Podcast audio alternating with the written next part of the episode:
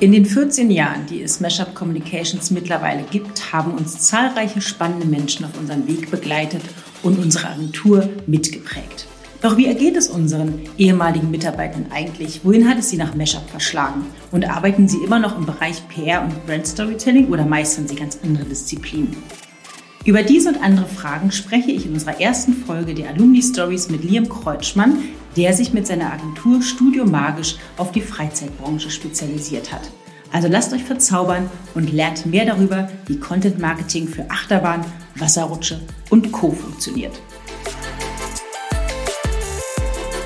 Herzlich willkommen zur Premiere unseres Podcast äh, Alumni Stories ähm, mit meinem ersten Gast, nämlich dem zauberhaften Liam Kreutschmann. Schön, dass du da bist, Liam. Hallo Nora, ich freue mich ebenfalls. Eine großartige Gelegenheit, dass wir uns mal wieder äh, sprechen können. Ja, finde ich auch. Ich will mal für alle ZuhörerInnen ähm, kurz was zu dir sagen. Und zwar, wie lange du nämlich bei Meshup warst. Nämlich von, ich musste nochmal nachgucken, 2017 bis also September 2017 bis Mitte 2021. Und du hast sozusagen die äh, gesamte, in Anführungsstrichen, Karriereleiter bei Meshup durchlaufen, denn du hast angefangen als Praktikant, bis dann über das Traineeship ähm, letztendlich dann zum Berater und Seniorberater aufgestiegen und hast sowohl spannende B2B-Kunden als aber auch äh, ganz interessante äh, Lifestyle-Kunden bei uns betreut und du hast Workshops gegeben. Und alles dabei, genau. Ich habe mal außer, außer Teamleitung und Geschäftsführung äh, alle Positionen mal durchlaufen. Ja, hättest du ein bisschen gewartet, Liam. Naja, ähm, aber du bist ja jetzt sozusagen deine eigene Geschäftsführung, denn nach Meshup hat sich Liam dann mit seiner eigenen Agentur Studio Magisch und das passt nämlich auch sehr zu Liam, dieser Name, das kannst du ja vielleicht selbst nochmal sagen. Jedenfalls hat er sich dann auch selbstständig gemacht. Und bevor wir über seine eigene Agentur sprechen, vielleicht mal zunächst meine erste Frage an dich. Wie bist du eigentlich zu uns beziehungsweise zum Storytelling gekommen? Ähm, das war so. Ich habe in, äh, in Freiburg Medien, Kulturwissenschaften und Politik studiert und während des Studiums ähm, ja, war ich häufiger frustriert, dass mir so der äh, Anwendungsfall gefehlt hat. Äh, es hieß damals im Studium immer, ja, es ist hier keine Journalismusausbildung, äh, Journalismus ist hier nicht der klassische Karriereweg ähm, und deshalb ähm, wurde immer viel definiert, was man nicht werden kann mit diesem Studium und nicht, was man eigentlich machen kann. Und ähm, dann der Groschen gefallen ist, ist eigentlich im Auslandssemester, da war ich in Frankreich, in Nantes und ähm, habe dort auch äh, Kommunikation ja, auf einer gewissen Weise studiert, also Medien und Kommunikation hieß es dort. Ähm, aber dort haben sie es anders begriffen. Also da ging es eher um Marketing, ging es eher um Unternehmenskommunikation, ähm, auch um Pressekommunikation und das war alles viel praxisorientierter. Also es war eher eine, ähm, ja, eine, eine Fachhochschule, würde man in Deutschland sagen. Äh, in Frankreich ist eine Grande École und ähm, hatte dementsprechend einen ganz anderen Fokus. Und dort gab es einen Kurs, äh, da ging es um Storytelling in der Unternehmenskommunikation. Und ähm, das hat mich sehr begeistert und interessiert. Und dann habe ich äh, wieder zurück in Deutschland quasi geschaut, äh, wie kann man sich denn in diese Richtung ein bisschen vertiefen, äh, wie kann man ähm, ja, Praxis sammeln und äh, habe dann äh, ganz platt einfach Storytelling-Agentur gegoogelt. Und weil Meshup schon immer ein ganz gutes SEO-Game äh, gespielt hat, äh, kam man dann natürlich schnell auf Meshup. Und dann habe ich mich erst als Praktikant beworben. Gar nicht mit dem Hintergrund, ähm, für immer PR zu machen oder für immer Unternehmenskommunikation zu machen, sondern mein erster Gedanke war eigentlich äh, Praxisorientierung, äh, ein bisschen zu schnuppern, kann man sowas machen, macht das Spaß. Und äh, ja, du hast es ja gerade in der Anmoderation schon gesagt gesagt, daraus sind dann doch ein paar äh, Jahre mehr geworden. Ja, weil uns nämlich auch ganz schnell ans Herz gelegt wurde, diesen Menschen zu behalten. Es wurde uns dann schon von mehreren Seiten geflüstert, Mensch, den Liam, den müsst ihr mal fragen. Ne? Ich glaube, oh, können wir den bitte, bitte als Trainee behalten? also hast du schon wieder ganz richtig gemacht. Und du bist ja tatsächlich auch mit, ähm, ich glaube, es war deine Masterarbeit auch, die du geschrieben hast über Red Bull Es war nur die ne? Bachelorarbeit. Ne? Oder die ja. Bachelorarbeit, was nicht minderwertig ist, aber auch total ich spannend. Hab, ne? Ich habe es nie zum Master gebracht. Ich auch nicht. Das muss man auch nicht nicht. Ähm, vom, vom, vom Bachelor zur Geschäftsführung sozusagen. Was hast ähm, das ist richtig in Erinnerung? Das stimmt. Das habe ich jetzt hier ganz aus, ausgespart. Aber klar, ich habe meine, meine Bachelorarbeit über Storytelling von, von Red Bull geschrieben. Äh, jetzt, wo du es gerade erzählst, sehe ich die Arbeit auch auf meinem Desktop liegen. Die, die liegt da immer, weil, weil der ist ziemlich vollgemüllt. Äh, mein, mein Computer-Desktop, da liegt sie auch. Aber ich hatte es jetzt gar nicht mehr so präsent. Aber es stimmt, ja. Ich habe es auch ja, im Studium dann mitgenommen quasi. Ja, ich verbinde quasi Red Bull und Storytelling immer mit dir. genau, und vielleicht mal, also ne, wie gesagt, du hast ja ganz verschiedene Sachen gemacht. Gibt es vielleicht irgendeine Anekdote, die dir äh, vielleicht besonders im Gedächtnis geblieben ist in den Jahren bei uns? Oder äh, gibt es vielleicht immer noch auch ein Projekt, auf was du besonders stolz bist, was du ernst gemacht hast? Hm, das sind, äh, glaube ich, äh, zwei verschiedene Fragen, wenn ich sie aber trotzdem kombinieren dürfte. Sehr gerne. Ähm, ähm, gerade in der Anfangszeit, äh, das hast du auch in der Anmoderation gerade schon richtig resümiert, habe ich ja viel so Lifestyle gemacht und viel mich mit Themen beschäftigt, äh, ähm, äh, aus denen ich viel gelernt habe, aber die nicht viel mit meiner wirklichen Lebenssituation zu tun hatten. Das betrifft ganz äh, besonders zum Beispiel äh, Nagellack. Wir hatten damals Neonail als Kunden, war damals eine ganz kleine Marke, kannte in Deutschland niemand und jetzt ist sie ja explodiert und sie machen Fernsehwerbung und sie sind bei Jeremy's Next Topmodel in, im, im Trailer und sie sind überall, sind in jedem DM, also ist eine Riesenmarke geworden. Ähm, damals war sie noch ganz klein und ich kann mich noch erinnern, wie wir damals auf Instagram den glaube ich, den 2000. Follower gefeiert haben. glaube ich, mittlerweile sechsstellige Zahlen. Aber das ist so eine Zeit, äh, die hat mich ähm, inhaltlich nicht so vorangebracht, weil so Nagellack hatte ich jetzt keinen Bezug, aber ich habe fachlich sehr viel gelernt, wovon ich bis heute profitiere. Das ist immer eine äh, süße Anekdote, die mich äh, irgendwie begleitet hat, dass, dass man, glaube ich, sich selbst ein ein Interesse bauen muss äh, um die Themen, äh, dann kann man sie ganz gut beackern und äh, äh, man muss selbst nicht Zielgruppe eines Produktes sein, um es kommunizieren zu können. Das ist, glaube ich, auch ein Learning, was sich ähm, ja, was sich ein bisschen eingebrannt hat.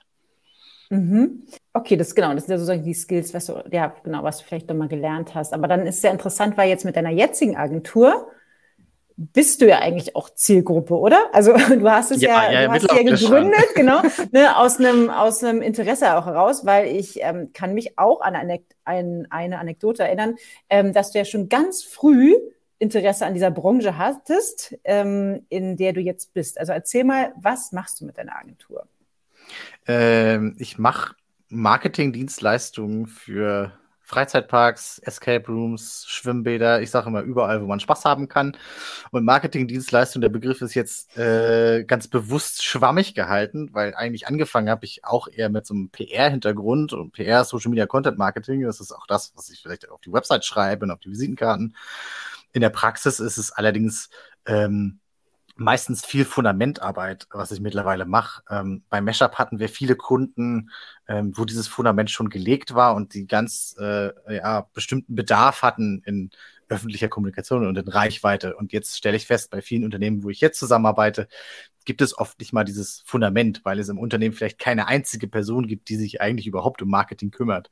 Und das übernehmen jetzt mehr und mehr ich. Und dazu gehört bei Attraktionen zum Beispiel, dass man ganz viel Kooperationsmanagement macht, dass man äh, sie überall einträgt in sämtliche Datenbanken, in sämtliche SEO-Plattformen, bei TripAdvisor das verwaltet, bei Google äh, das Unternehmensprofil pflegt. Das sind alles so Sachen, ähm, wo ich nicht gedacht habe, dass das meine Expertise wird, äh, als ich damit angefangen habe, aber das hat sich dann so natürlicherweise entwickelt. Und ähm, klar, ich habe mir jetzt bewusst eine Branche gewählt, wo ich auch Zielgruppe bin, hast du gerade ähm, richtig festgestellt. Ähm, das eigentlich auch schon seit vielen Jahren. Ich glaube, ich habe so mit zehn Jahren angefangen, mich für Freizeitparks etc. zu interessieren äh, war dann in der Teenagerzeit viel in irgendwelchen Foren unterwegs, habe das damals in Deutschland so gesehen, wie das äh, sich so gewachsen hat. Und mittlerweile arbeite ich mit mehr und mehr Leuten zusammen, die ich damals schon kennengelernt habe. Ähm, das ist so ganz witzig, wie sich jetzt so der Kreis schließt.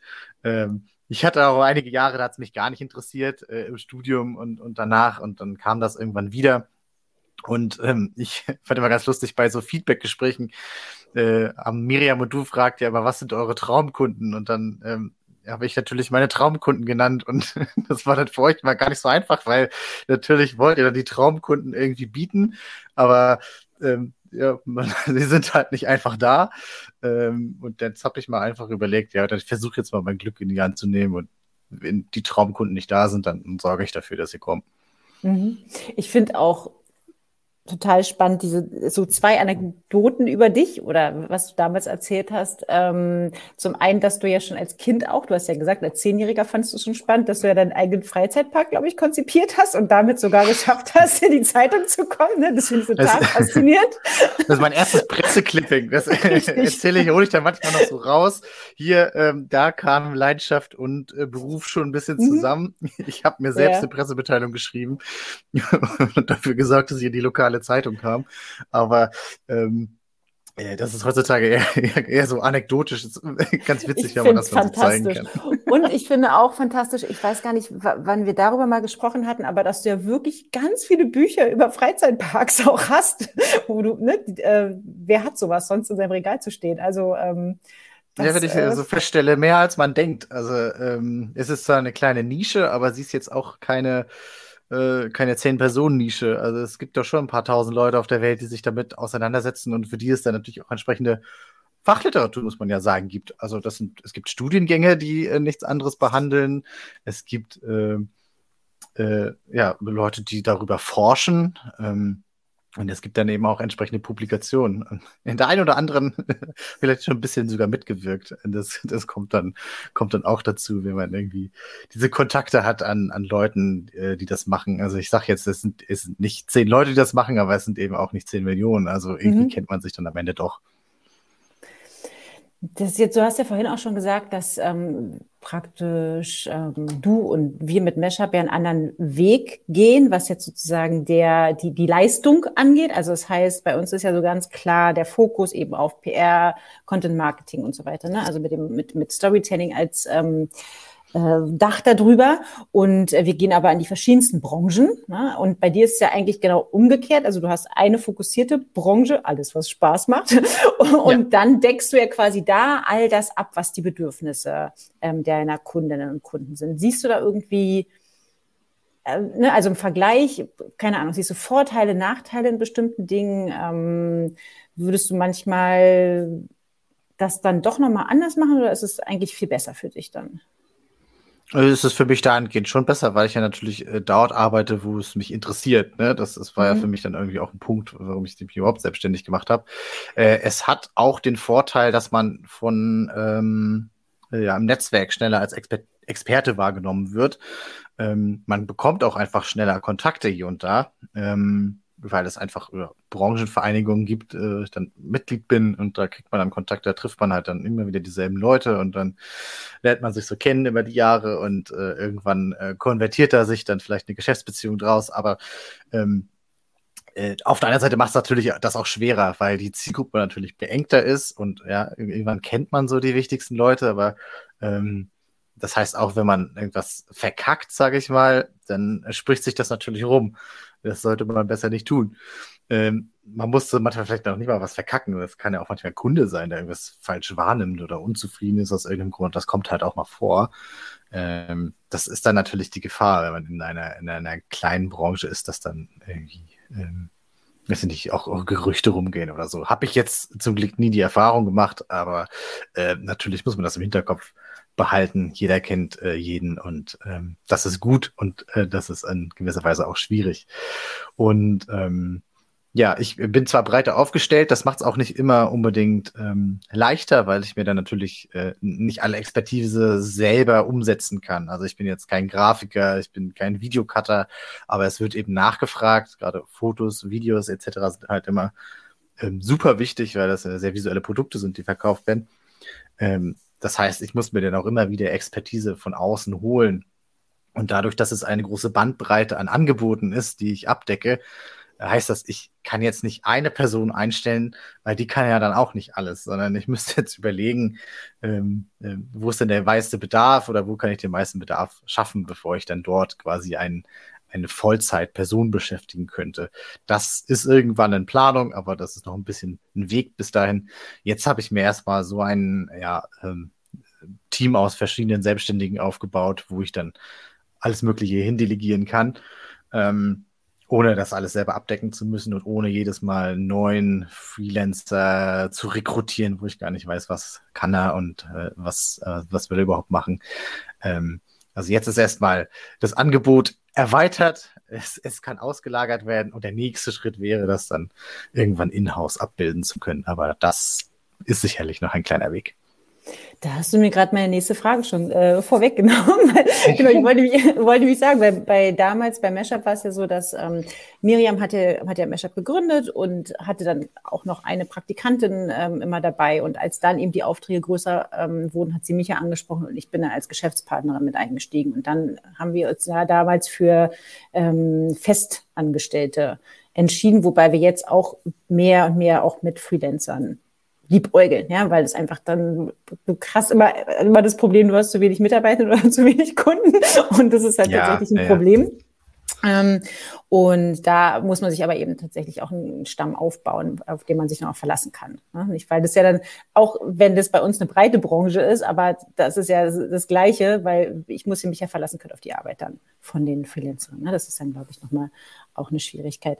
Hm, vielleicht aber auch trotzdem nochmal zu diesem, ähm, bei uns war es ja Anfang, in der Anfangszeit auch so oder bei Miriam und ne, jetzt äh, bei dir auch. Ähm, man, also Miriam hat ja auch quasi als Einzelunternehmerin gestartet, ja. hat aber gleich auch äh, quasi Mesh-Up als Agentur äh, bewusst gewählt, ne? also diesen Namen gewählt und sich als Agentur aufgestellt und das Gleiche ähm, hast du ja auch gemacht. Ähm, ja. Und zum Beispiel jetzt wir als ähm, Arbeitgeberinnen achten natürlich auch sehr darauf, auf die mentale Gesundheit unserer Mitarbeitenden. Aber ich kann mich auch erinnern, früher ähm, haben Miriam und ich auch mal gefeiert, dass wir eine ganze Nacht durchgearbeitet haben und Sachen durchgerockt haben. Oder ich habe ganz oft, ich hatte ja immer ein Kind sozusagen an meiner Seite. Inzwischen ist es eben genauso alt wie die Agentur, 14 Jahre alt. Ähm, das heißt, also in Anfangszeiten war es noch sehr klein und ich habe auch nächtelang oder abends viel gearbeitet, wenn der geschlafen hat und so weiter. Ne? Und ähm, mhm. da ging es nicht so viel um eine ausgewogene Arbeitszeit oder sowas. Ne? So, ähm, wie ist, ja. sieht es denn bei dir aus? Also achtest du trotzdem darauf, dass du nicht zu viel arbeitest oder ist es einfach so viel Spaß dahinter, dass du das dir, also ne, das nicht empfindest? Also wie ist denn da deine Einstellung jetzt? Also es ist nicht alles Spaß, es äh, wäre auch ähm, zu schön, um wahr zu sein. Natürlich gibt es auch viele Aufgaben, die sind ätzend oder da muss man halt durch. Und jetzt sage ich nicht nur die berühmt-berüchtigte Steuererklärung, sondern es geht halt auch um Alltag. Texte, mhm. die ich schreibe, wo ich halt keine Lust drauf habe, aber was dann eben gemacht werden muss, das gehört natürlich dazu. Also ich achte schon darauf, nicht die ganze Zeit zu arbeiten, wobei ich dann manche Sachen gar nicht so als Arbeit klassifiziere. Zum Beispiel, ähm, wenn mich Kunden bei WhatsApp anschreiben, das kommt dadurch, dass es Freizeitbranche ist, äh, sehr oft an Wochenenden oder an Feiertagen vor, weil das dann eben natürlich die Tage sind, wo alle anderen arbeiten. Ähm, und dafür ist Montag, Dienstag dann ruhiger. Ähm, das, also wenn ich dann aber kurz mal antworte, das oder mal kurz telefoniere, das nehme ich dann immer gar nicht so wirklich als Arbeit wahr. Ich sitze selten, muss man sagen, am irgendwelchen Wochenenden stundenlang vom Rechner. Das kommt sehr selten vor, zum Glück.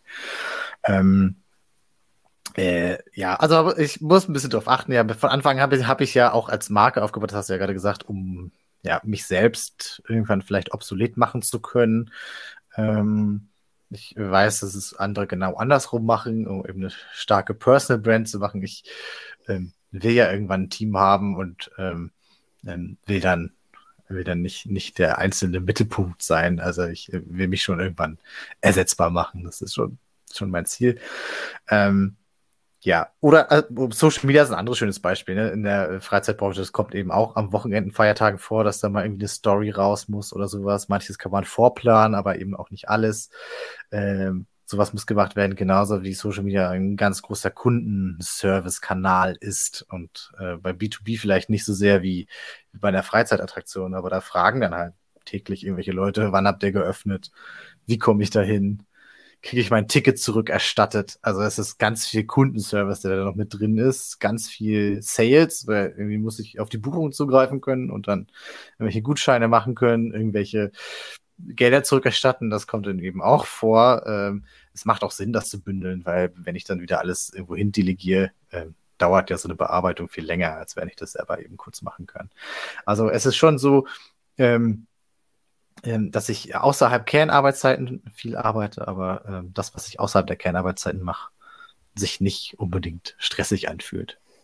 Aber ich finde es spannend, dass du tatsächlich auch so Community Management und äh, solche Sachen, Kundenservice sozusagen auch mit abdeckst, dass das nicht eigene Service Nicht für jeden Kunden, hm? äh, nicht für jeden Kunden, aber ich ähm, biete es an und ich finde es ist auch sinnvoll, ähm, ja, eben weil oft die Personalkapazitäten fehlen und wenn ich dann jedes Mal Bescheid sagen muss, hier hat Kunde das gefragt, hier hat Kunde jenes gefragt, dann schreibe ich jeden Tag zehn E-Mails, dann, mhm. dann dauert das auch länger. Das ist, das ist auch nicht mein Anspruch. Also ich möchte schon, dass es eben ähm, für Kunden eine Entlastung ist, also dass sie das aus der Hand geben können und wissen, dass das läuft und nicht, nicht selbst damit noch Arbeit haben. Ähm, hilft natürlich auch dazu, sich selbst ein bisschen unersetzlich zu machen als Dienstleister. Also natürlich habe ich davon auch Vorteile. Hm. Hm, vielleicht noch, was ist ein, gibt es auch Kunden, für die du super gerne arbeiten würdest, die du noch nicht hast? Jede Menge, ja klar. Also bislang arbeite ich ja hauptsächlich für kleinere Unternehmen, muss man dazu sagen, ähm, die ja in der Regel keine eigene Marketingabteilung haben oder nur begrenzt Zeit. Ähm, das soll gerne sich auch mal erweitern auf äh, weitere Leuchtturmprojekte, die dann große Marken sind.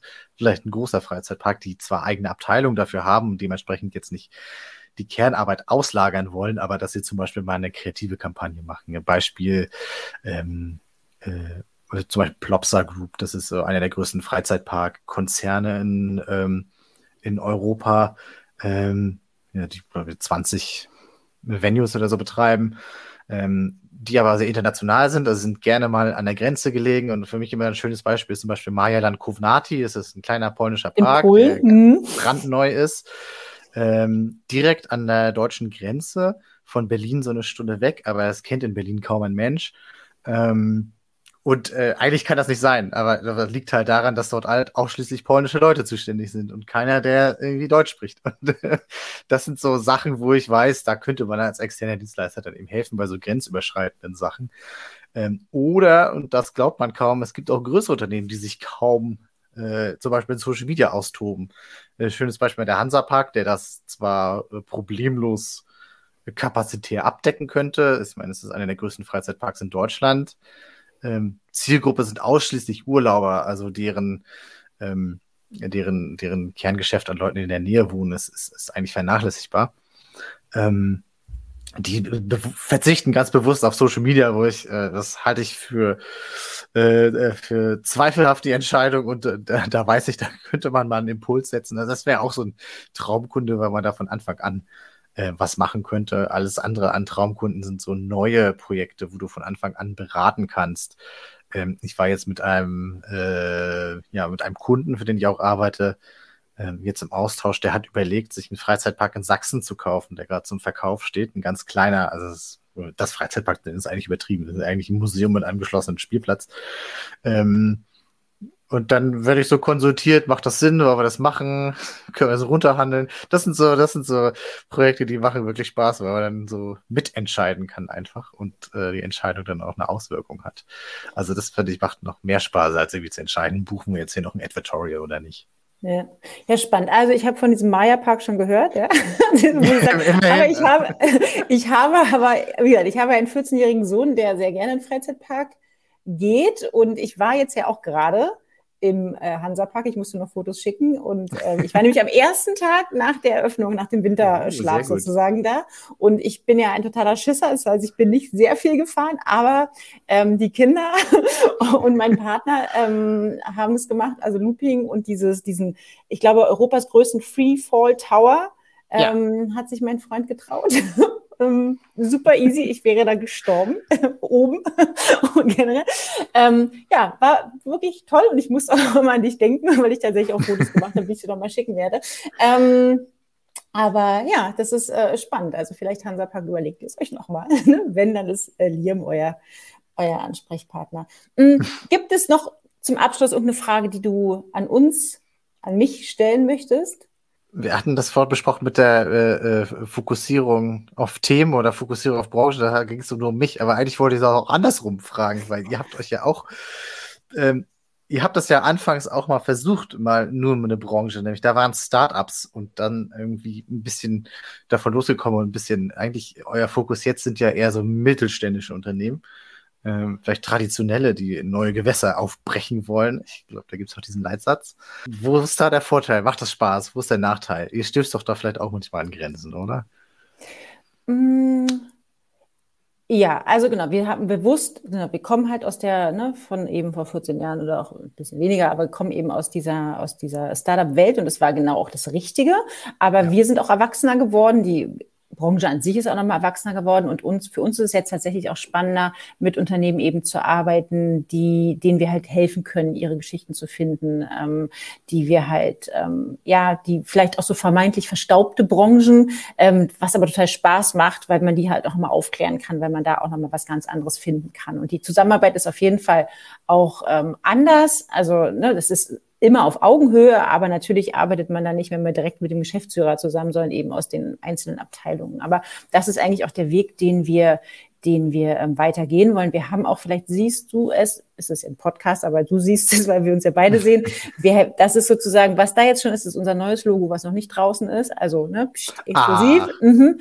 Und dachte, das, ähm, Logo von dieser Plattform. Nein, da ah, steht Mesher, wie du siehst. Und das wisst ihr, ne? Also und ähm, Genau, wir werden also einen Relaunch ähm, vollziehen. Wir sind da mittendrin. Das dauert natürlich. Äh, die Agentur, die das macht, hat auch viel zu tun, aber wir sind da mittendrin. Wir sind gerade dabei, alle Vorlagen und so weiter zu ähm, überarbeiten. Aber es ist nicht nur ein visueller Relaunch, sondern tatsächlich ähm, werden wir uns da nämlich auch nochmal fokussieren. Wir werden dann so drei Abteilungen haben. Wir haben dann Communications, wir haben Campfire und wir haben Campus. Und das oh. ist dann oh. eben auch was, ähm, ne, wo es halt also Kommunikation geht, halt alles PR, Content Marketing, Storytelling an sich. Campfire ist dann das, was wir mit diesen Story-Listening-Formaten mhm. machen werden und da eben in Unternehmen reingehen und da eben die Geschichten finden und, und rausfiltern.